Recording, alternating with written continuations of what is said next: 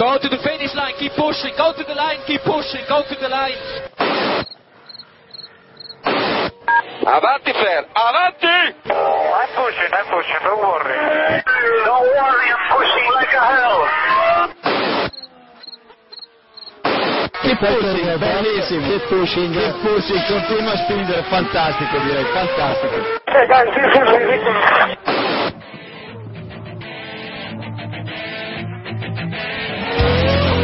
Comienza Keep Pushing, tu podcast de Fórmula 1.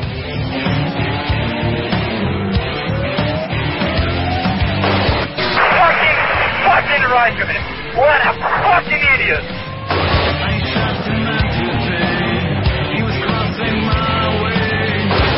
Do you know how this is? This is fantastic.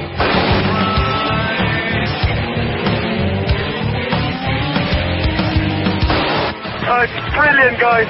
Great job. Great job, all of you.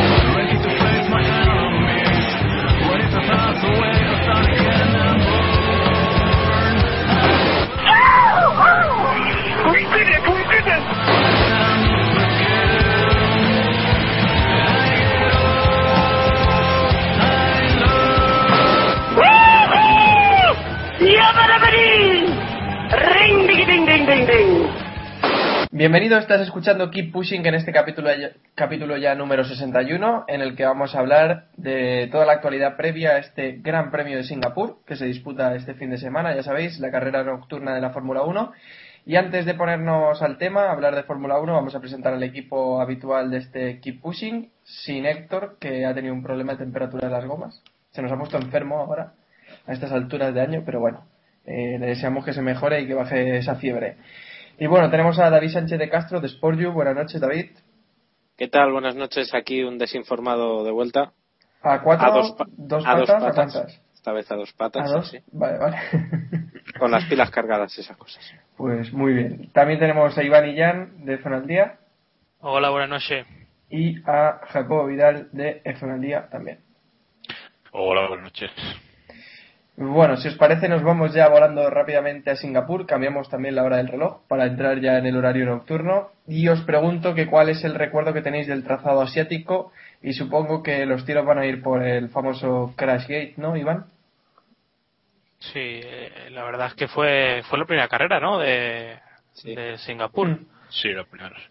Eh, yo recuerdo especialmente, eh, no la carrera en sí, porque ya habíamos visto alguna vez que habíamos tenido un accidente y por la normativa que teníamos ese año, algún piloto que estaba atrás había logrado un resultado sorprendente, que fue lo que pasó con Fernando. Pero sí recuerdo con cierto estupor y, sorpresa cuando se comunicó que la FIA estaba investigando esto, que fue prácticamente un año después de, de lo que había ocurrido y todo lo que ocurrió después eh, la suspensión preventiva a Renault o la suspensión que luego no se hizo efectiva y cómo se fueron yendo ING y Mutua y todos los patrocinadores que, que tenían. Y, y también cómo se fue ese gran piloto conocido como el Siño Piquet, ¿no? Una gran pérdida para este deporte. Yo ¿no? tengo que decir que después de que por aquella movida fue el, eh, que yo recuerde el primer bloqueo que me dan en Twitter. ¿Sí? ¿Quién te lo dio? ¿El Sí. El Siño, en el Siño Piquet. Ay, qué lástima. Sí, sí. Luego ¿Os- se fue de Twitter, de y luego volvió, no me acuerdo. Sí, sí. ¿Os acordáis cuando, cuando respondía a los tweets? La Sí, no, a mí me, me puso un chat up y, y me bloqueó. ¿Pero qué, pero qué le dijiste, animal? Ah, eh, sí, eso es lo que estoy pensando ahora, no me acuerdo. Vamos, cualquier barra, cualquier barra basada. Pero esto es, como, como dice Iván, esto ya fue después, eh, cuando ya dijeron que Ya, estaban ya, ya. investigando y tal, no en el momento, porque claro, en el momento yo creo que todos estamos de acuerdo que, que no, vamos, yo no me esperé, no me esperaba que, que esto había sido premeditado y, y tal como, como luego al final se demostró que fue. Pensaba que ibas a decir Fue- que no te esperabas que, Sí, sí, claro, que no, me lo creía. Dije, joder, pues qué coña ha tenido Alonso y ya está, pero no Pues me sí. pensé que Briatore y, y Pat Simons iban a estar eh, eh, en, en Metidos condiciones de en, hacer eso. En el, en el fregado, O sea ¿no? que- por eso, no sé. Pero vamos, yo me quedo de otra imagen de esa carrera. Creo que fue esa carrera, que fue el manguerazo de, de masa. sí Sí, fue sí, en esa. ¿no? cuando Massa se llevó puesto el, la manguera de, de boxes y, y la arrastró durante todo el pit lane. Que creo que pocas veces hemos visto una imagen así. O sea La verdad es que, que sí, pocas veces que todavía en aquella temporada se repostaba al pasar por boxes. La verdad es que Sí. es una de las imágenes que más se recuerdan de, de Felipe Massa.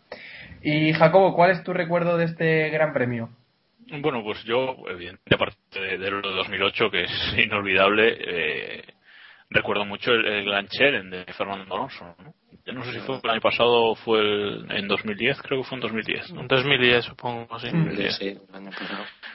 Eh, que bueno, que fue, eh, vamos, hacía muchos mucho tiempo que no que no veíamos uno, ¿no? O al menos no tan no tan señalado y que bueno, pues fue curioso.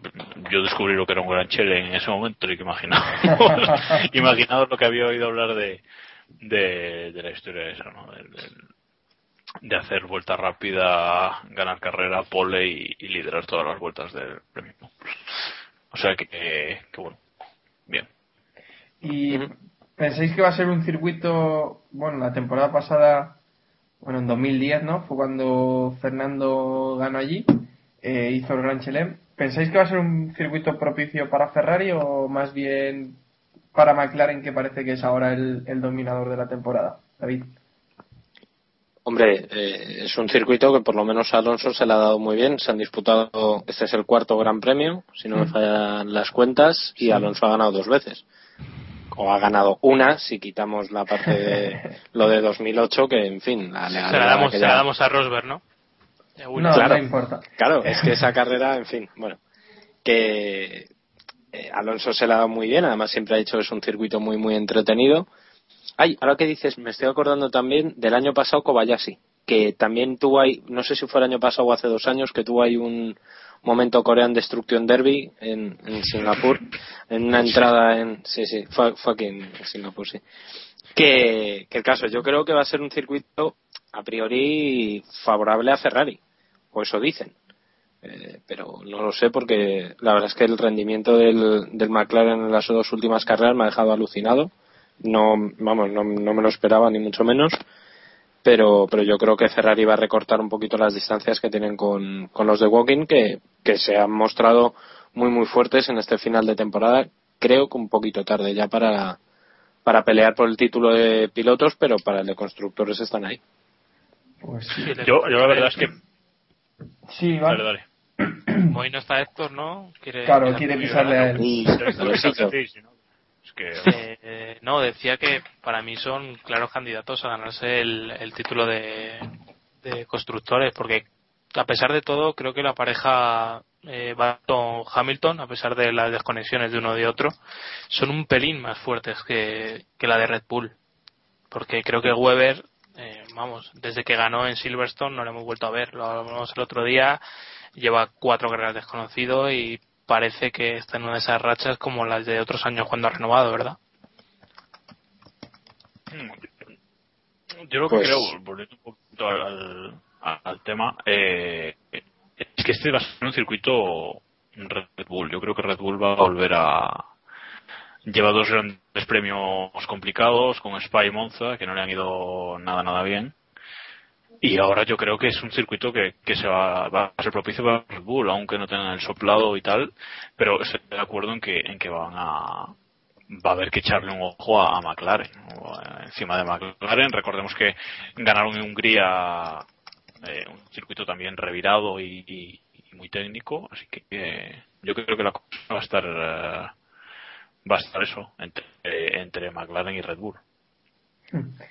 Y hablabais antes de que ha sido un circuito propicio para Fernando Alonso y en cambio ha sido todo lo contrario para Felipe Massa que se está supuestamente, pongámoslo supuestamente, se está jugando el, el asiento de cara a la próxima temporada. Y digo supuestamente porque cada vez hay menos opciones para sustituir al piloto brasileño y cada vez parece estar más claro que sí que va a seguir en Ferrari en la próxima temporada, luego lo, lo comentaremos pero si no me equivoco más abandonado pues en la primera edición que fue cuando lo de la manguera y no sé si os ref- Sí, lo malo es que no abandonan la Fórmula 1, ¿verdad?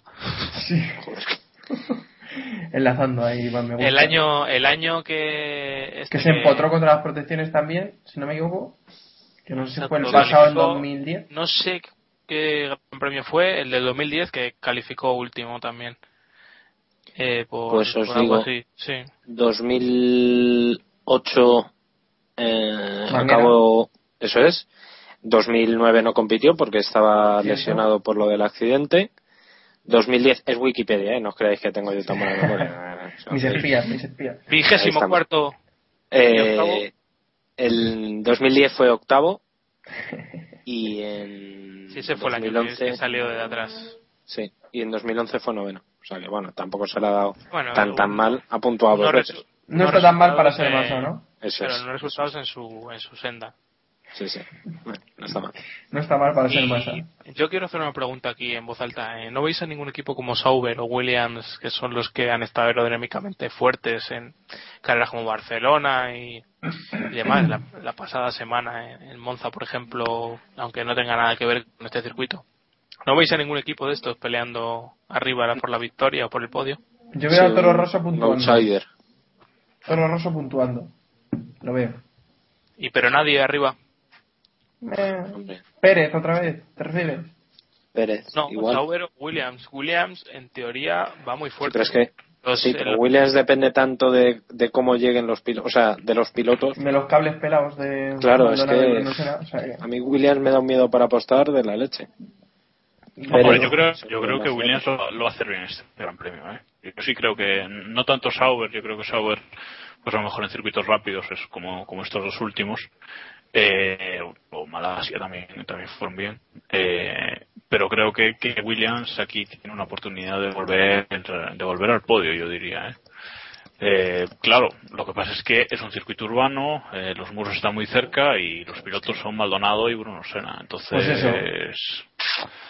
Pero bueno, pero a ver, pero es que por rendimiento de coche eh, pueden perfectamente. Y recordemos que, que Maldonado tiene una, una penalización de sobra, o sea que este gran premio puede, puede pasarlo es verdad sin, puede- sin sí sí sin penalizar. Para volver a competir. Nada, tranquilo, lía algo de los libres o la clasificación para salir más atrás.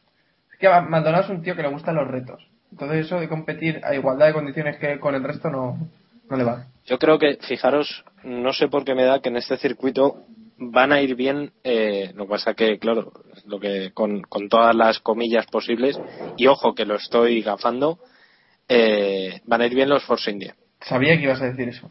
Eh, momento Ya. o, Nostra Castrus, eh, creo que Force India van a estar razonablemente bien.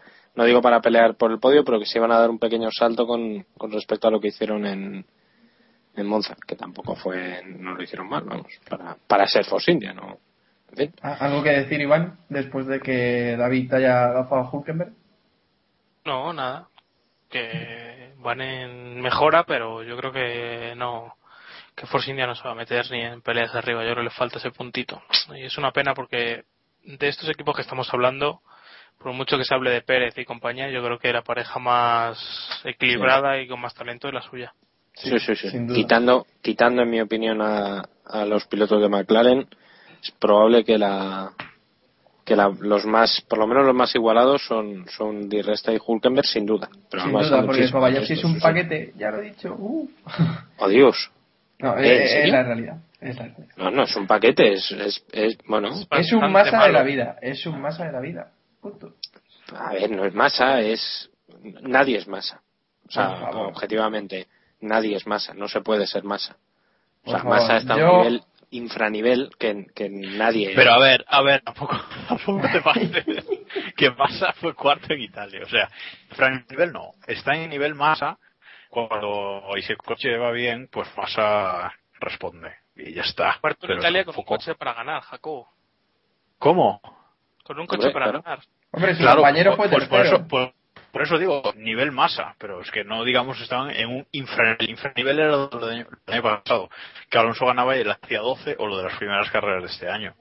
Yo creo que ahora han encontrado un equilibrio ahí en, en- en el masa, que es una cosa también lamentable, pero pero vamos, que tampoco No, infranivel, no sé, me parece demasiado quizás.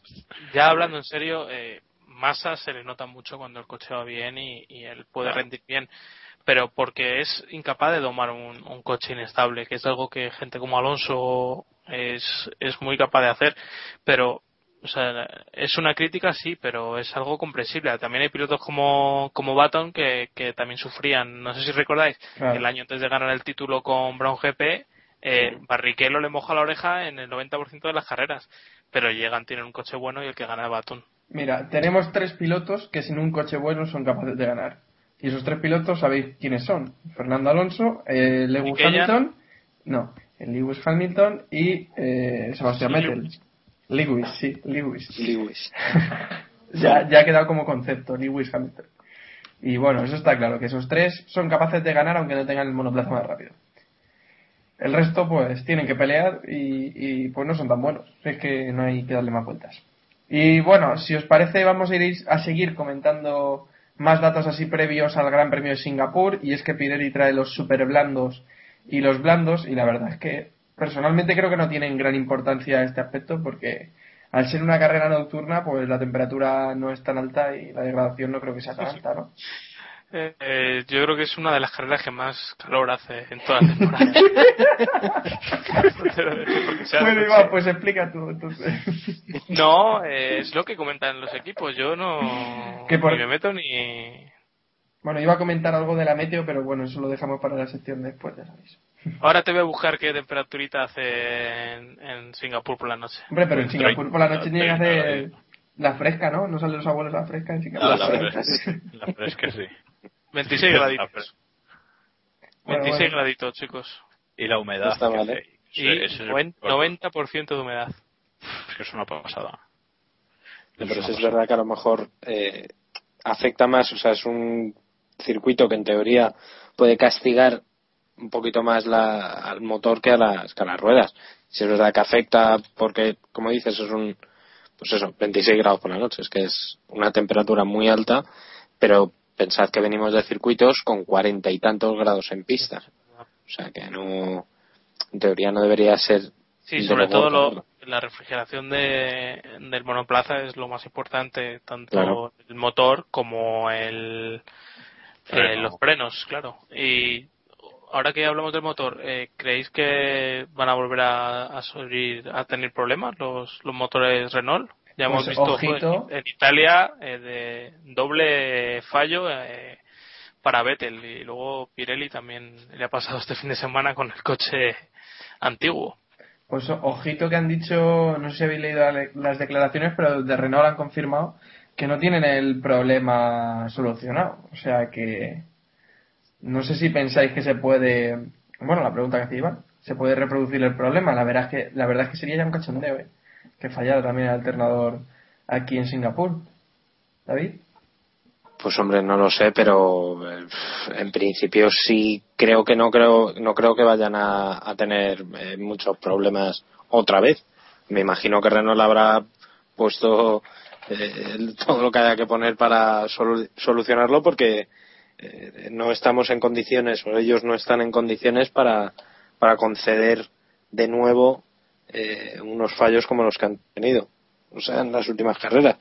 Yo creo que esta carrera ya no van a tener problemas, pero otra vez, volviendo a lo que decía Iván, eh, es un circuito que ojito para los motores. Claro, o sea, es, que- es la condición en la que se ha producido esos abandonos. En Claro. Valencia con máxima temperatura y en, y en Monza el otro día.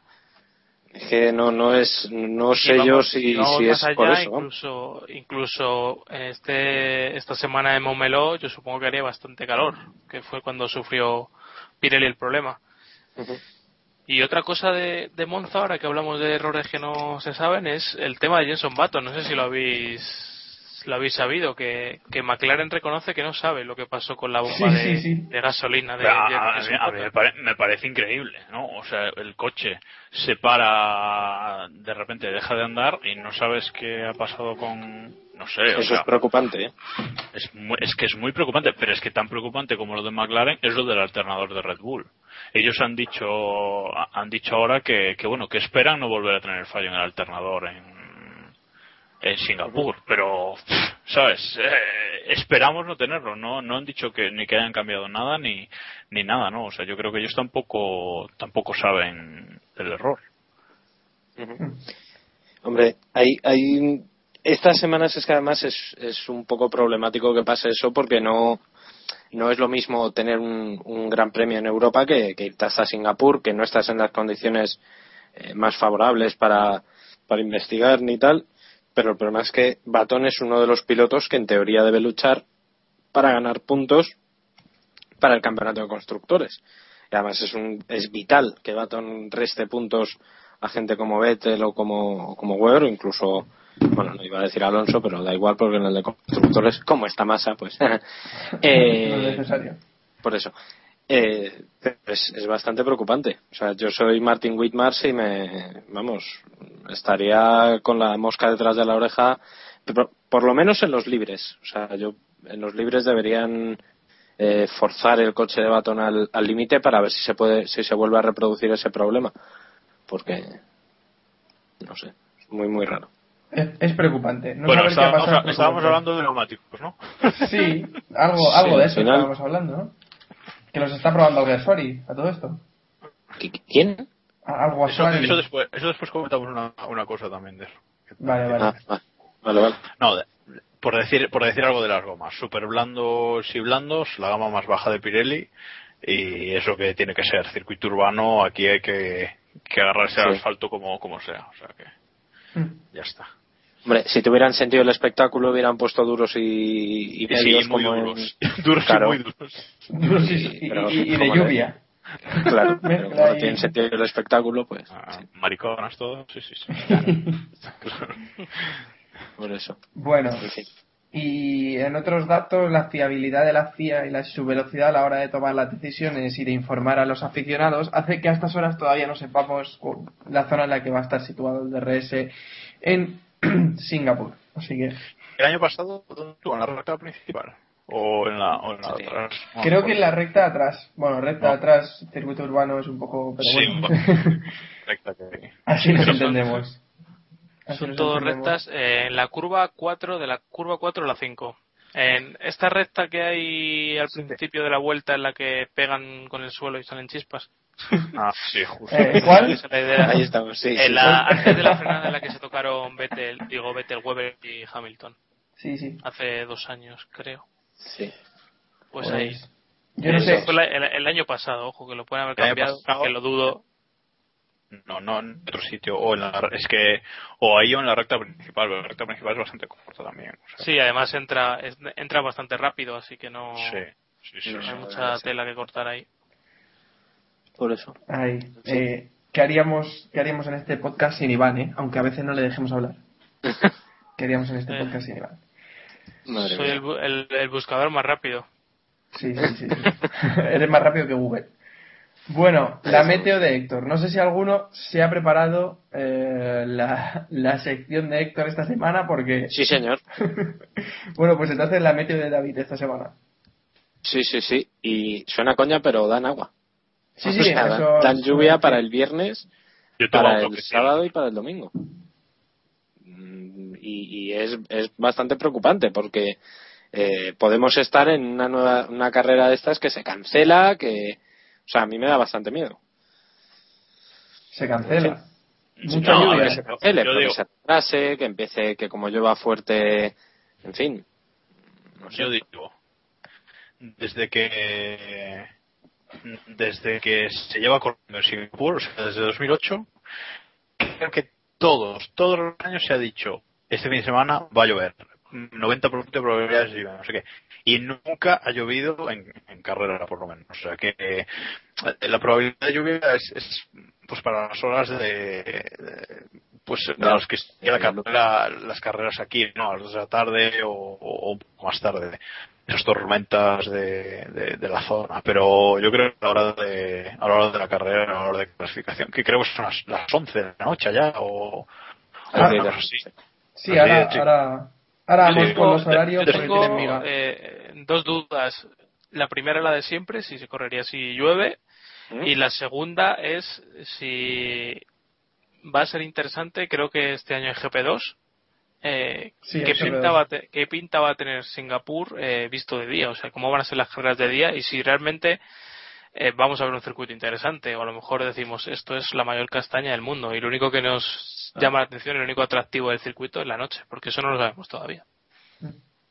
No sabemos pues, cuánto influye que sea nocturno, en, en un- que nos guste, por lo menos a mí me gusta bastante el circuito. Hombre, yo creo que yo creo que de día no va a tener el mismo encanto ni ni de lejos, ¿no? Sobre todo, pues, porque se verán muy bien todas las estructuras que tienen montadas para las luces y todo, ¿sabes? O sea, creo que va a quedar un poco un poco feo de día, pero es lo que hay. Ya lo bonito nos lo va a dar la dos que va a acabar un coche la carrera o, o algo así, ¿no? Porque Se acaba alguno.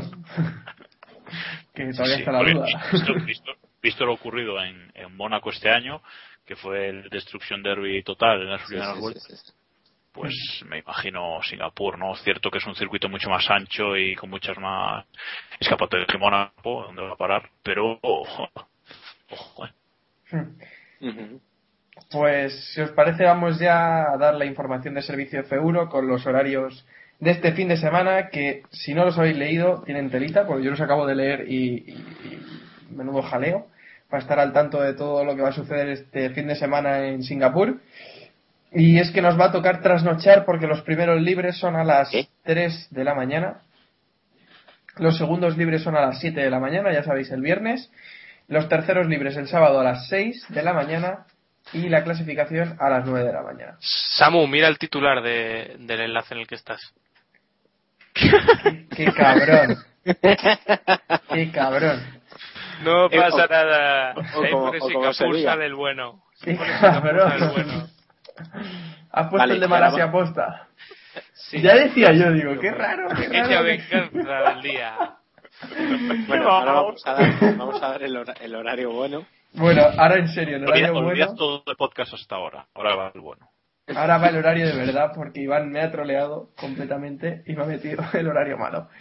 Venga, el horario bueno ya decía yo que era raro que tuviéramos que trasnochar en Singapur, pero bueno. Eh, Que si lo dice Antena 3 te lo tragan, ¿no? Sí, sí, la verdad es que sí. Los libres uno van a las 12 de la mañana del viernes, libres 2 a las 3 y 25, el sábado los libres 3 a las 12 de la mañana, clasificación a las 3 de la tarde y la carrera el domingo a las 2. Estos sí que son de verdad. Y si estáis en Canarias, que nunca nos acordamos nuestros oyentes canarios, es una hora menos. Y si estáis en San Andrews, Escocia, también es una hora menos. O en Inglaterra, Londres. incluso si vais a ver la carrera a Singapur, Eso, si, si la carrera es en Singapur, ¿no? Coño, que es- Cuando es oigáis, abráis la la ventana y oigáis el ruido, es que están. Correcto. es que está, eh, exactamente, correcto. Los No, horarios, No es la GP2, los horarios- de- que puede ser, puede ser. Los horarios en Singapur son la primera, los primeros libres a las 6 de la tarde, los segundos a las nueve y media, los libres 3 a las 6 de la tarde, la clasificación a las 9 de la noche y la carrera a las 8. ¿Qué? ¿De qué hablas? que no, no sé, Sí, creo sí, que yo me estaba rayando, Bueno, no sé de qué está ¿Esto hablando. Vale, los, pero los- bueno. los de Malasia? Que no, estoy hablando de los de Singapur, hora de Singapur. Oye, a lo mejor tenemos algún oyente en Singapur Sí, sí. que no sabe a qué hora son las carreras. Yo creo que los, ha- los has dado mal, pero bueno, vale. Bueno, no pasa nada. Sigue. Sigue. Venga, vamos a hacer esa porra del Gran Premio de Singapur, así que dejo que empiece David. Nos Esa vamos, nos vamos a la porra. porra con David. Esa porra que no falte. Esa, esa porra buena. Eh, a ver, pues Porras yo creo y que... con los que podéis acompañar la carrera. Correcto. Dale, David. Eh, victoria de Alonso, segundo. Es que me están dando tentación. Nah, no, no, no lo voy a hacer. Eh, segundo Hamilton Dilo, y te tercero Vettel. Es que iba, es que iba, iba así. Iba a poner a, a Massa en el podio. Os lo digo en serio, pero es que no me atrevo, no tengo, no, no, no lo va a hacer. Eh, eso. Y un décimo, eh, pues un décimo Grosjean. Sí, un décimo Grosjean. Vale. Eh, Iván. Pues eh, yo creo que va a ganar Alonso. Eh, creo que llevo todo el año apostando por Alonso. Sí, es probable. Ya, es ya probable. te vale. Segundo Vettel y tercero, ojo, y con esto me puedo ganar muchos millones, Bruno Sena. ¿Qué dices? ¿Qué dices? Bueno, ¿Alguna apuesta que quieras hacer en el podcast? el primer podio de en la, de Bruno Senna en la Fórmula 1. No, ningún, ninguna apuesta. ¿Te parece poca esta? Vale, el 11. El 11, eh, Román Grosjean.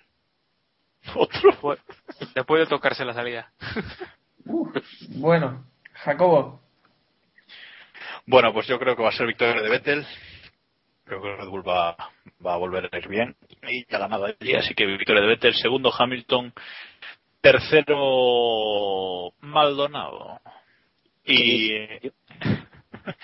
Tercero Maldonado. Y en el 11 voy a poner a Sergio Pérez, por tocar un poco las pelotillas. Que por cierto vas a tener que explicarnos la campaña que estáis haciendo de dale. para, para que, que Pérez acabe en Ferrari, ¿no? Que está leyendo ahí por ahí algunos comentarios. Estoy aquí con el tequila. ¿Cuánto se ha pagado Telcel? Venga. Ningún problema. ¿Cuánto? Hombre, a mí me paga el móvil todo El nuevo iPhone, ¿no? El nuevo iPhone. eso, sí, sí. A Jacobo le paga el nuevo iPhone, ¿no? Porque Jacobo es de iPhone, ¿no? No es de... No, que va, que va. Yo, yo de BlackBerry a tope. Tiene una, una BlackBerry y una tablet con nuestra- Android. Nuestras condolencias a los usuarios de BlackBerry. De BlackBerry. Fuerte, un fuerte abrazo. Bueno, como no nos podéis escuchar a través de, lo, de la Berry, así que seguimos con el podcast. Eh, eh, mi porra de este Gran Premio de Singapur tiene a Hamilton primero, segundo Alonso y tercero, ojo, Felipe Massa. Eh. En un décima- y en undécima posición, por co- contradecir a lo que ha dicho Iván, Bruno Sena. Undécima posición. Y nada, nos vamos ya a la sección que esta semana viene más cargada, que son las noticias de la Fórmula 1 previas a este Gran Premio de Singapur. Y es que se están hablando muchos temas, muchos fichajes, futuro de pilotos y tenemos bastantes asuntos que tratar. Lo primero es que esta mañana ha surgido ahí la información de que Rosberg había renovado hasta, bueno, un año más, 2013, con Mercedes. Ha surgido por ahí por Twitter esa información. Yo me he ido a buscar la confirmación oficial, porque lo he tuiteado y luego me he ido a buscar la confirmación oficial. So- Soy así. Como debe Muy bonito. señor. Muy como bonito. los grandes y periodistas. habilidad de periodista. Y Eh, no he encontrado nada, así que he acabado borrando ese tweet para evitar la confusión. Uh, fuera. pero ¿Y no sé si sabéis. Javier Rubio? No, no. Uh. Que no sé si sabéis algo o, o es simplemente un bulo que ha surgido hoy por Primera, internet. Primera noticia que, que tengo de esta historia. O sea, con eso te digo todo. Yo te digo que solamente te lo he leído a ti, Samu. Bueno, ahora os digo yo a quién se lo he A lo leído. mejor ha sido como lo de los horarios. no, esa ha sido culpa tuya. Bueno, Bueno, que yo creo que de renovar en Mercedes renovará a Schumacher un añito más. O sea que bueno. yo creo que Rosberg, Rosberg no lo va a tener fácil para el año que viene. Encontrar un buen asiento. Y es que Hamilton llega a Mercedes, claro. Si no, pues seguirá ahí seguramente. Y bueno, dejamos a Rosberg tranquilo en su asiento, que de momento no ha renovado. Esto solo ha sido un bulo, un rumor. Montechemolo. Eh, de sí, Joder, mención. No, no ha sido tienes mención. una, tienes una fuente que son de vino, macho, en vez de, de agua. La madre que te. Es que. En fin. Ay, ay, en fin, en fin. ¿Ves? Sigamos. En fin. Eso me ha pasado Sí. por fiarme de quien me fía. Bueno, eh, Montechémolo, que descarta a Sergio Pérez y más que nada parece que, que Massa va a seguir en Ferrari una temporada más. Parece que Botín sigue poniendo pasta para que Massa siga teniendo un asiento, ¿no? Jacobo. Pues no sé si Botín o quién, pero creo que, que Ferrari o los directivos de Ferrari no, no están actuando bien ni ha actuado bien en el, pues en el asunto este de, de Pérez, ¿no? Es, tienen ahí un piloto que es de su, de su academia de jóvenes pilotos, eh, un piloto que ya lleva dos años en Fórmula 1, ha hecho ya tres podios este año, si no me equivoco, ¿no? O- Sergio, tres, sí. Sí, tres, tres podios este año con un Sauber que, bueno, por, por muy buen coche que sea, siempre estará un paso por detrás de los, de los grandes. Eh, o sea, yo creo que es muy experimentado y tampoco ha sido tan irregular como muchos dicen. Lo que pasa es que el Sauber es un coche que en unos circuitos va muy bien y en otros, pues, pues no tanto, ¿no? Pero vamos, es que la comparación con su compañero el Kobayashi tampoco creo que, que, que, que al lugar, ¿no? Entonces, yo creo que Montechemolo pues, se equivoca mucho en, no ficharle y supongo que, que ya no le va a poder, a poder fichar ni el año que viene ni, ni nunca seguro, bueno, nunca, se sabe, ¿no? Pero, pero vamos, en mucho tiempo que no van a poder fichar a, a Pérez ya. Eh, no sé, Iván, ¿qué opinas? Sí, eh, yo creo que la situación de Pérez está clara. Ferrari pasa de él, o él está un poco cansado de esperar a Ferrari. Y creo que lo que comentamos la semana pasada, yo creo que es una opción muy interesante para, para el resto de, de los equipos punteros. Eh, si te pones a mirar, no hay ninguna superestrella libre salvo Hamilton. Eh, así que si te pones a mirar esa segunda fila, surgen los nombres de, de Pérez, de Hulkenberg y compañía. Pero uh, mi pregunta es la siguiente: eh, ¿no creéis que están demasiado verdes como para asumir el reto? Por ejemplo, en este caso, porque hablamos de Pérez, el reto de, de ser la cabeza visible de McLaren. Porque yo creo que Baton no se puede confiar en Baton de cara a un largo plazo, ¿verdad? A ver, todo lo que sea perder a Hamilton, para mí me parece que McLaren sale perdiendo, venga quien venga. Sí. Vaya quien vaya, como si va Schumacher, da igual. No, perder si a va Hamilton Schumacher- vamos, si va Schumacher pierde pierden mucho bastante. más, vale, pero No, eh, es que- vaya quien vaya, McLaren pierde. Esa No, a ver, es lo que estamos diciendo siempre. Los tres mejores pilotos de la parrilla hoy por hoy eh, son Fernando Alonso, Sebastián Vettel y Lewis, Lewis Hamilton. Todo lo que para, para McLaren no sea tener uno de esos tres, y, y en, este, en este momento solo podrían ir a Hamilton, será, será una mala noticia para el equipo, eso está claro. Sí, pues eso, estamos de acuerdo. Hombre, vamos a ver, yo no estoy tan de acuerdo con lo que decía Jacobo de que eh, ahora mismo no fichar a Pérez este año significa que Ferrari va a, rech- va a renunciar a él. Eh, vamos a ver, todo el mundo recordamos lo que pasó con Fernando Alonso y de hecho no, no recuerdo en dónde leí o a quién le leí que, que Briatore le levantó a Jean Todt a, Sí. a Alonso. O sea, quiero decir, el talento de Pérez, creo, creo, y no quiero tirarme mucho al barro, creo que Pérez tiene un cierto potencial. No es un piloto crack, porque yo no creo que esté al nivel, ni muchísimo menos, y no tiene el potencial para estarlo al, al nivel pues, de los que estamos diciendo, de Alonso, de Hamilton, de Vettel, pero sí creo que puede ser un buen piloto de segunda fila. Ahora bien, ¿que es un poco pronto para subirle?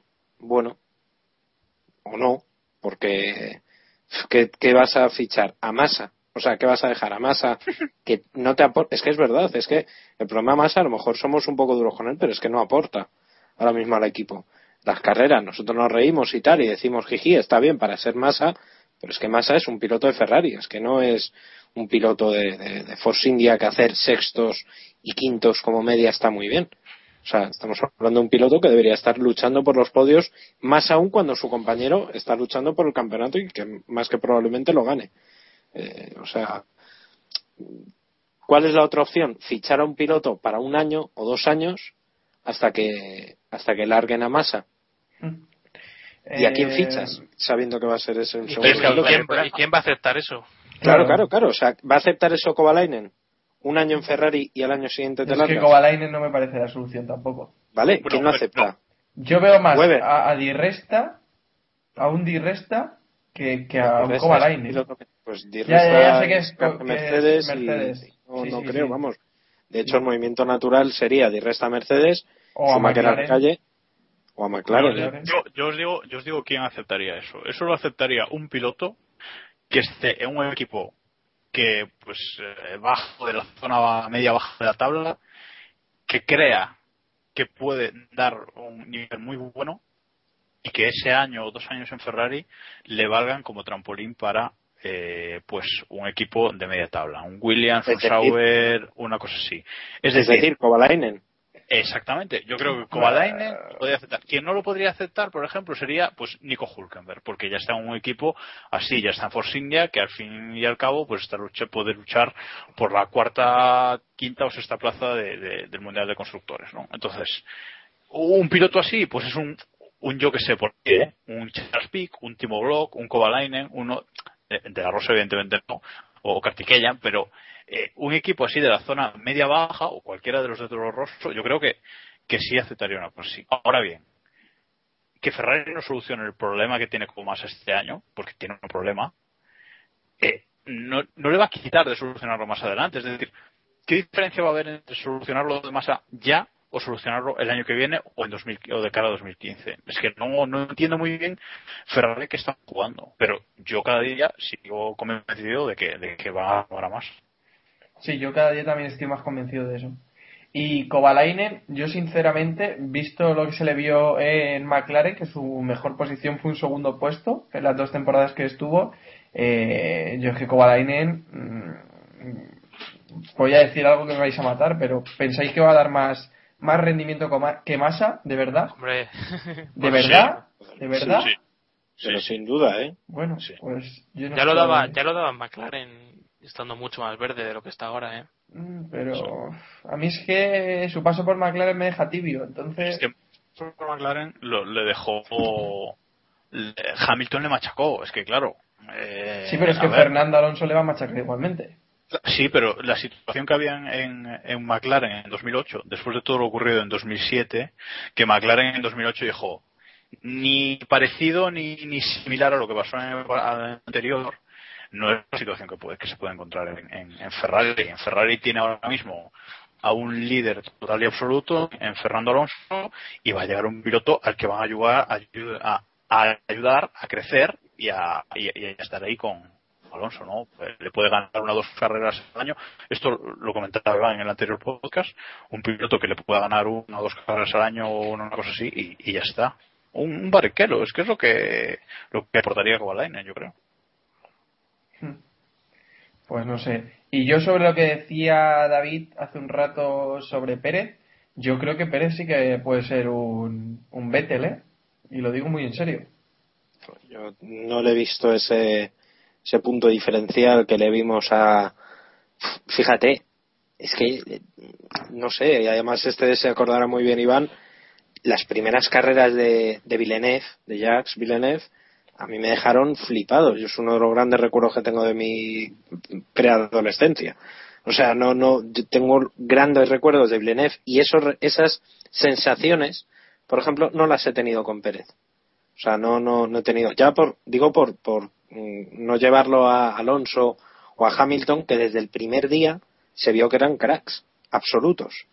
Yo a Pérez todavía no, no, no me ha transmitido ese, ese feeling, ese- esa sensación. A- a sí, Villeneuve fue muy como cuando Hamilton cuando llegó a la Claro, a la que llegó 1, pues, primer día, pum, y de repente, joder, ¿sabes? Sí, sí. Que sí que tenéis razón que Hamilton transmitía mucho más, pero también estaba en un equipo mucho mejor. No sé. Ya, ya veremos qué pasa con, con Pérez. Y siguiendo con Pérez, eh, eh, yo creo que si se marcha McLaren, su contrato con Ferrari o su hipotético futuro en Ferrari se rompe. Eh, bueno, el contrato de joven del programa de jóvenes pilotos yo creo que se, se rompe y, y un hipotético futuro en Ferrari también se rompería por lo menos a corto plazo. No sé si estáis de acuerdo o si tenéis una opinión distinta, Iván. eh, me has pillado fuera de juego. Bueno, Vale, vale. No, respondo yo. Eh, a ver, evidentemente, si, si Pérez ficha por el gran rival de Ferrari, no va a tener ninguna relación más con, con los de Maranero, ¿no? Eso creo que, que queda fuera de, de toda duda. Lo que pasa es que eh, es lo que digo, como Ferrari puede dejar escapar esto, ¿no? Eh, si, si, si a McLaren se le marcha a Hamilton, evidentemente tienen que fichar a Pérez. No tienen en el mercado otra cosa a no ser que, que el contrato de Kimi con Lotus sea cancelable. Bueno, todos los contratos son cancelables, ¿no? Pero eh, creo que no tienen nada mejor en, el mercado. Y bueno, ya si miramos luego a, a las estrategias comerciales de, Vodafone, etcétera, etcétera, pues quizás para, para McLaren sería un pelotazo también en lo económico. Pero hay que esperar, ¿eh? hay que esperar a que a, a- a lo que haga Hamilton. Es que estamos aquí todos parados a lo que a lo que haga Hamilton. Porque si Hamilton sigue en McLaren, ¿qué va a hacer? ¿Qué va a hacer él con su vida? ¿Seguir en, seguir en? ¿Otro año más esperando a, a, qué? Luis. Es que tampoco hay, hay muchas eh, hay muchas más opciones. Es decir, el movimiento Hamilton puede provocar una revolución acojonante en el, en el, en el mercado de fichajes. Pero mientras no se mueva, igual, igual que puede provocar un, un gran movimiento, si Hamilton no se mueve, se paraliza todo. Exacto. O sea, todo radicalmente. Ahora mismo el mercado de fichajes pivota en torno a lo que haga, a lo que haga Lewis Hamilton, que por cierto es bastante preocupante que a estas alturas no sepamos nada. O no tengan nada. Y, ellos, mucho dicen que es que en la prensa se escriben muchas estupideces y no sé qué no cuántos, vale, todo lo que tú quieras. Pero no hay un contrato. no hay una renovación. ¿Cuánto pensáis que se puede retrasar eh, esta, la decisión de Hamilton? Porque es que ya. Yo creo, creo recordar que le leía a, creo que fue a Dan Cooper o, algún periodista inglés, eh, que no lo van a decir, por lo menos no hasta después de, Singapur. Que entre Singapur y la siguiente carrera eh, ya puede haber, eh, puede haber noticias. Pero no, no lo sé. no deberían retrasarlo mucho más, porque es que además, evidentemente, ya se empieza, no te digo que ya se empieza a trabajar, porque el coche del año que viene ya se está, mm, digamos, casi casi hecho, o por lo menos pensado, pero, pero evidentemente ya tienen que empezar a pensar en, 2000, en 2013. Y el trabajo del equipo no debe pivotar sobre un piloto líder como es, como es el caso de Hamilton. O sea que. Yo se lo decía el otro, el otro día, Iván. Yo creo que el, el mercado va a empezar a moverse en Japón. Eh, esa primera carrera del mes de octubre. Shumi ha dicho que en octubre que va a decir por fin lo que, lo que va a hacer. Y yo creo que si, si Shumi anuncia en, Japón, que es un circuito también pues especial, ¿no? Eh, lo que va a hacer, a partir de ahí va a empezar a, desencadenarse todo, porque si, si Schumacher anuncia que, que se queda o que se va, o cualquiera de las dos noticias va, va a revolucionar todo, ¿no? Eh, entonces, porque por ejemplo, imaginemos que, que, Schumacher dice que se queda y que Schumacher y que Mercedes dice, pues nuestra alineación para, para 2013 se va a mantener exactamente igual. Bueno, pues Hamilton no le quedaría otra que quedarse en McLaren, no le quedaría otra que quedarse en Sauber. Y lo único que, puede, que va por su cuenta, yo creo, en este mercado de fichajes es lo de Massa. Yo creo que eso va por su cuenta. Al, al quitar el factor Pérez, si Pérez se ha enfadado con Ferrari de verdad, que es lo que parece, lo demás va, por su lado, o sea, está Kovalainen, está Hulkenberg, está quien esté, pero creo que ya no, no sí, pero de los de arriba, de los de arriba es verdad que no, que no mueve tanto, claro. Sí. Pues, si os parece, vamos a cambiar ya de tercio y vamos a dejar a Hamilton, a Pérez, a McLaren, a Ferrari un poquito aparcados. Y es que esta semana tuvimos una pérdida de esas importantes en la Fórmula 1. Se ha ido el eterno médico de, la Fórmula 1, Sid Watkins, lo diré. Eh, y bueno, no sé si queréis, imagino que sí, que queréis comentar esta noticia, David. Yo me enteré, además fue, a, mí me impactó muchísimo. Hoy, no sé, lo, lo comparaba eh, esta mañana con, con la pérdida de posiblemente de un piloto. Yo creo que es uno de los pocos personajes en el automovilismo, porque no solo en la Fórmula 1, eh, que, ha, que sido tan importante como lo podría haber sido un piloto, un campeón del mundo. No, no os exagero. Hay muchos pilotos que están hoy vivos gracias a Sid Watkins. Y no exagero nada. O sea, nada, en absoluto. Hay muchos que están, que están vivos gracias a, a este, este cirujano que, lamentablemente falleció muy mayor, eh, no, no falleció de manera trágica. Eh, y fue así un palo. La verdad, yo me esperaba quizá, no sé, quizá este fin de semana veamos algún tipo de homenaje. Yo creo que debería hacerse algún tipo de homenaje. Sí, sin duda. Pero incluso Bernie Eccleston, que normalmente para estas cosas suele estar un poco más frío, eh, en declaraciones creo que a la web oficial se mostraba muy cariñoso. Ron Dennis estaba destrozado con, por, por, el, por el fallecimiento de Sid Watkins, eh, Frank Williams. O sea, era un, personaje muy muy querido dentro de, la Fórmula 1 y la verdad es que es una es una pena su pérdida y es posiblemente uno de los grandes responsables de que llevemos casi 10 años o casi 20 años, perdón, sin, sin, una, sin una muerte en la Fórmula 1, o por lo menos de un piloto de Fórmula 1, eh, que creo que es algo muy, muy importante. O sea, Junto fue vital. a Max Mosley y, y, y. Hay que reconocerlo. Sí, sí, sí. Sin duda, sin duda. Y Jackie Stewart. Yo creo que son los, los tres que más han hecho por la seguridad de la, en la Fórmula 1. ¿no? Ujú.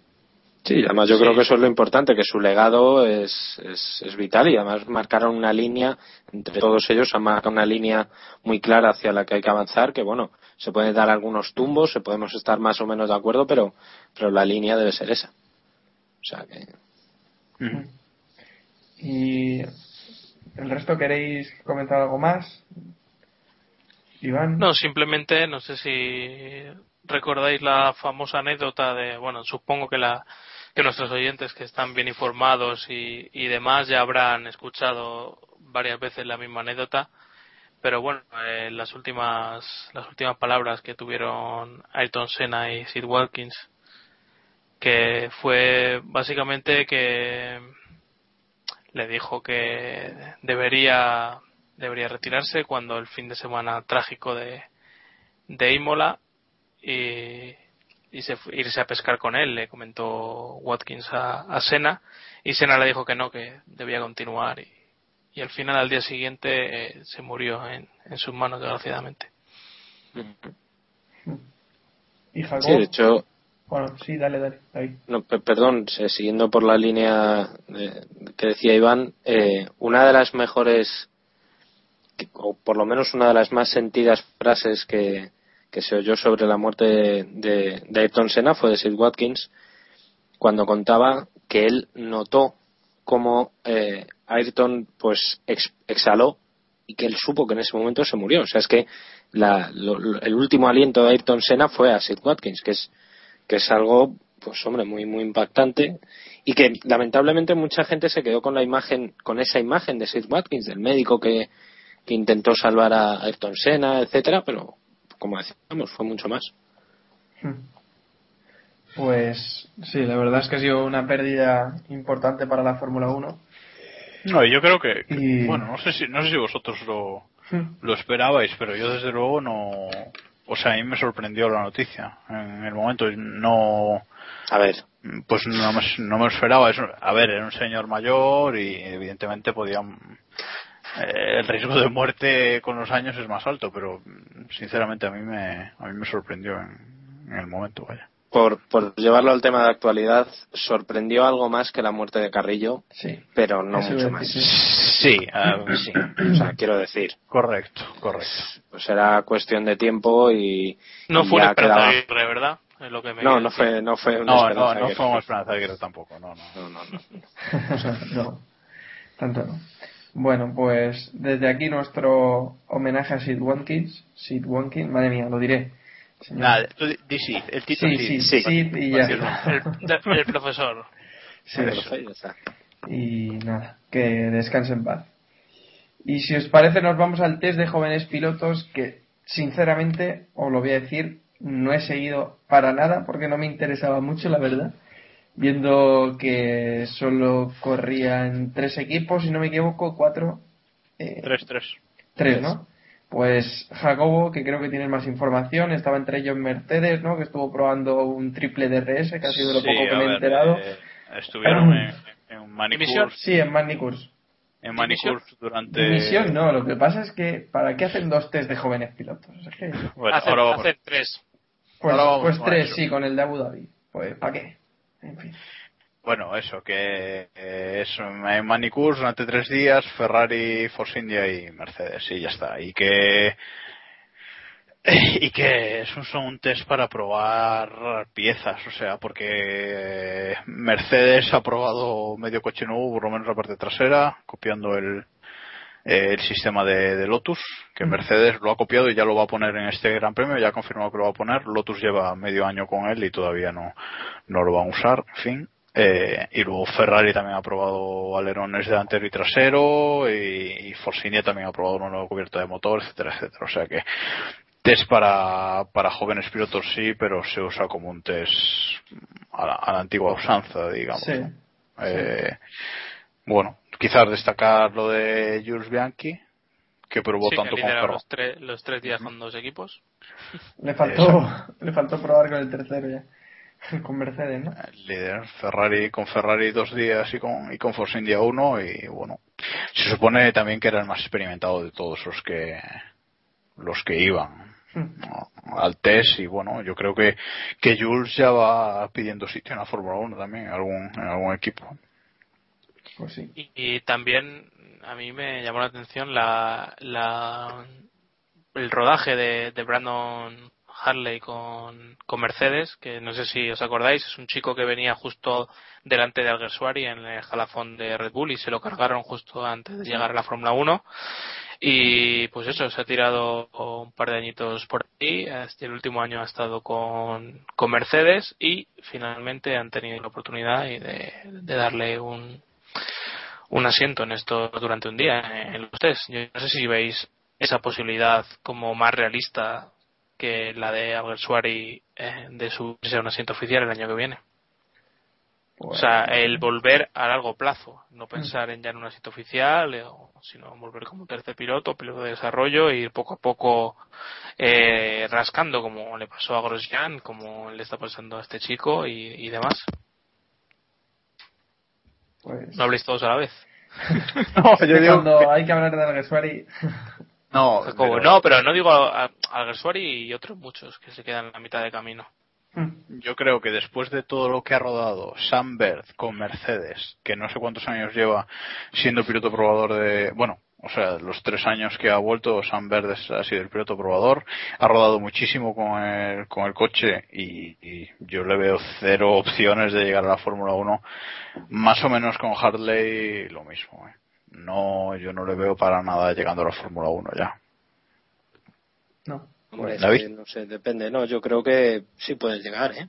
No, no le veo. No sé, yo creo que será el típico fichaje que nadie nos esperamos. De repente, plus, le plantan ahí en un Force India, un tal. Un Sí. Caterham, ¿no? Sí, un Caterham, un tal. Tampoco le veo. Yo a lo que, de a lo repente que estás ahí me un Mercedes, pero no sé. A lo, a lo que me refería es que si ese camino le- lo veis como un posible camino a volver a la Fórmula 1 para los pilotos que no están. Eh, es el, el- el- lo que lo que ha hecho Wemi, lo que hizo Davison en su momento también con Mercedes y al final no sirvió de nada. Clean está es piloto de desarrollo de, de Williams, eh, prueba en el simulador. Eh, no sé si le habéis sentido a eso, a aferrarse a la Fórmula 1 o, o no le ve ninguna posibilidad de volver a- a competir así. Hay Yo que creo buscarse no, al final el futuro por otras partes, porque si no, mira, por ejemplo, Heifel, otro piloto que está ahí intentando volver, pero que, que al final va a tener que buscarse las castañas en otro sitio, como ha hecho este año. Yo creo que yo creo que hoy por hoy y ya hace y ya hace bastantes años que ser piloto probador de un equipo simplemente ser piloto probador de, de un equipo no no te aporta nada. Es lo que acaba de decir Samu. Eh, lo que hay que hacer es una cosa más tipo Nick Hayfield, o sea, estar por ahí compitiendo en lo que sea, y pero compitiendo eh, de luchando por ganar lo que sea. Creo que eso es dan los, los equipos de Fórmula 1 dan mucho más valor a eso hoy en día que a, que a, que a estar ahí simplemente de, de, de probador, ¿no? O sea, yo no sé qué valor le da le da Red Bull, por ejemplo, a, a Buemi probando y, y Buemi precisamente se ha ido pues a, pro- a, a la resistencia, ¿no? A, a hacer algo y luchar. Entonces, No, lo que decía Red Bull siempre ha dicho que Webby era muy bueno en el simulador. Que no es eso que, Sí, pero- que En pista no, pero en el simulador sí, ¿no? otras, pero Y yo siempre lo que creo que las frases de Luis García Abad, del manager de Alonso, eh, que tú siempre tienes que competir en un campeonato en el que puedas luchar por ganar.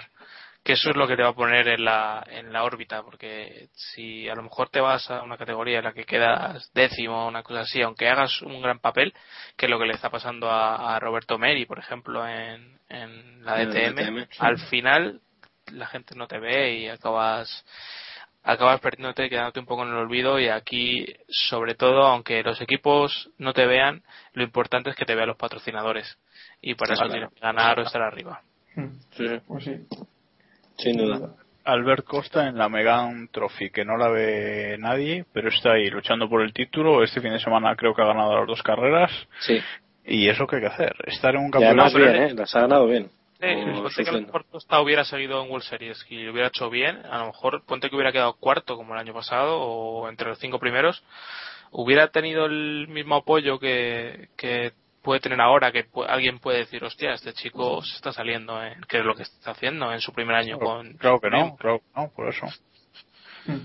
Por eso digo que, que la Megan es algo que pues que no ve nadie, eh, por decirlo así de una manera Suave. y suave, y que y, y que bueno él está ganando y los patrocinadores pues le, le están apoyando. Por ahora los está manteniendo y a ver qué pasa el año que viene. Y en Fórmula y, y en los escalones en los escalones justo anteriores a la Fórmula 1 yo creo que es lo mismo.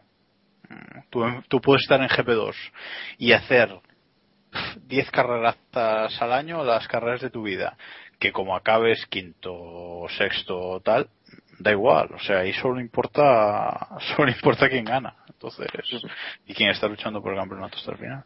Pues sí. bueno, si os parece cerramos ya este, este tema y hablamos un poquito brevemente del museo de, de Fernando Alonso que supuestamente están negociando todavía con Asturias según he leído hoy en un par de tweets de hace un par de días de Alonso pero también se va a instalar se va a instalar en en Madrid de momento, ¿no? En Madrid, en, el, Canal en de la Isabel- Fundación Canal, en Plaza Castilla, para los madrileños. Vamos, enfrente de donde curro, que me pasaré en cuanto, en cuanto lo abran, o sea que, que está muy bien. Eh, eh, yo creo que hay un asunto más político que se nos escapa, pues yo el tema de la política asturiana no la controlo prácticamente nada. Eh, ellos tampoco no. ve. ellos tampoco. Parece ser que llevan bastantes meses eh, negociando para hacer una, un museo de Fernando Alonso en, en Oviedo o en donde sea, pero en Asturias. Y que sea museo, circuito, eh, bueno, un poco en torno a la figura de Fernando Alonso para ya pensando en a largo plazo, porque no olvidemos que Fernando Alonso un día de estos se retirará, dice que en 2016. Entonces, el negocio tiene que sentidos colectivos. Sí, me parece a mí que sí. Eh, entonces tienen que empezar a pensar un poquito en el legado y es muy lógico que, que quieran montar el, el museo. Pero las cuestiones políticas, la crisis, etcétera, etcétera, pues está frenando bastante el, la creación de ese museo y de momento está paralizado. Ah, yo creo que aquí hay que, que contar un poco cómo, cómo está la situación y cómo ha sido la situación hasta ahora, ¿no? Por un lado está, está lo de la exhibici- lo del, la exposición esa de Fernando Alonso, diciembre de 2013 a mayo de 2014, creo que es. Eso en Madrid, eso por un lado que va totalmente aparte, y luego está lo de Asturias, lo del Museo Circuito. Eh, recordemos que es un, un circuito de cars que pretende ser homologado para, para campeonatos del mundo, incluso, y después pues un museo y lo que es aparte de los boxes y todo esto. Eso se empezó a construir hace aproximadamente cinco años, eh, y todo fue más o menos so- sobre la marcha, pero eh, con los continuos cambios de gobierno que ha habido en, en Asturias y que incluso el que está no tiene todo el poder y bueno, etcétera, etcétera, que hay unos líos políticos de la leche, eso se ha ido alargando, alargando, alargando y ha llegado un punto que Fernando Alonso ha, dijo, ha dicho hasta aquí. Porque, eh, no sé si lo sabéis, pero el circuito, lo que es el, el circuito, lleva acabado año y medio y lo que es el, el- el edificio de- del museo lleva acabado llevan las dos cosas acabadas año y medio. Fernando Alonso ha estado pagando de su bolsillo durante este año y medio el mantenimiento de, de la pista para que no se estropee porque un circuito como lo dejes parado se acabó y tienes que hacerlo prácticamente de nuevo y ha estado pagando el mantenimiento del circuito durante este tiempo y pagando la seguridad del museo porque ya hay alguna que otra cosa allí y pues para que no entraran a robar lo que fuese de su bolsillo año y medio. Entonces ha llegado ahora a un punto que ha dicho hasta aquí o se soluciona o sacamos todo de ahí abandonamos eso y nos vamos a Madrid y construimos otra cosa a Madrid o bueno tenían varios varios varios proyectos. Entonces eh, por lo que han- dijo el otro día en, en Twitter él mismo parece que han llegado a un acuerdo con el con el gobierno asturiano y que a finales del año que viene debería estar eso en, en marcha. Eh, no cantemos victoria porque siguen estando los políticos de por medio y, y las promesas ya sabemos lo que valen en política, ¿no? O sea que, pero bueno, parece que por lo menos se ha dado un pasito adelante eh, y veremos, veremos qué pasa. No, me gusta la aclaración porque deja claro que por Alonso no está siendo, porque ya me estoy viendo a, los de siempre o cierto tipo de gente que si el, el circuito, bueno, el circuito, el museo se va a Madrid o a donde sea, van a terminar diciendo que Alonso lo hace por dinero y demás y demás. Y, hace que quede claro que, que ese no es el asunto y que más de lo que están haciendo no pueden hacer. Y tanto. Alonso dinero tiene sobra, no le importa esto mucho. Así que... bueno, y el último asunto, me apuntáis por aquí el alterne Pirelli y pregunto a qué os referís porque no tengo ni idea de lo que os estáis refiriendo. Iván, creo que has sido tú.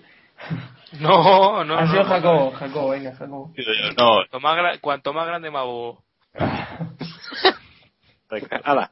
Es- viene en referencia a lo que decías antes tú de los test de Pirelli, Alguersuari y Samu, que ha fallado el alternador de, Re- de Renault en el Renault R30 que usa Pirelli para hacer las pruebas. O sea, que es Ah, que Vale, vale. Es de traca lo del alternador, lo del alternador ese, o sea, no es una cosa que, que esté fallando ahora puntualmente, sino que, sino que falla mucho.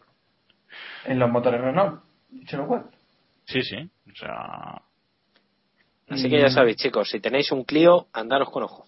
Pues tengo un Clio. Vaya. De Pues- hecho, la pieza es la pieza es distinta a la que a la que nos en el otro coche. O sea, es una versión antigua de, del alternador. O sea, que no es la misma. Porque recordemos que Pirelli prueba con el coche de, de 2010. Así que eso, veremos a ver lo que hemos comentado antes, si se repite la, la historia. Pues sí. Bueno, pues aquí vamos a ir cerrando este capítulo número 61 ya. Eh, os recordamos cómo podéis contactar, con nosotros a través de twitter.com barra en facebook.com barra keeppushingf1, en nuestro correo electrónico keeppushingf1 arroba y podéis escucharnos a través de nuestro blog keeppushing.wordpress.com a través de iBox y a través de iTunes. Os pedimos que nos dejéis ahí valoraciones en los dos sitios, tanto en iBox como en iTunes. Y nada, eh, no sé si queréis decir algo más, decirle algo a nuestra audiencia o qué. no sé, yo, quería con- que contara algo, pero no sé, No sabes a qué se refiere, ¿no? refiere, entonces, pues, pues nada. Bueno, pues de cara al próximo episodio a ver si te acuerdas y, Sí, y sí, lo sí. comentamos. bueno chicos, que muchas gracias por escucharnos y recordad, keep pushing al máximo. Adiós. Adiós. Na, na, na, na. Na, na, na, na, na, na, feliz, te deseamos, Jacobo, cumpleaños feliz. Qué mamote.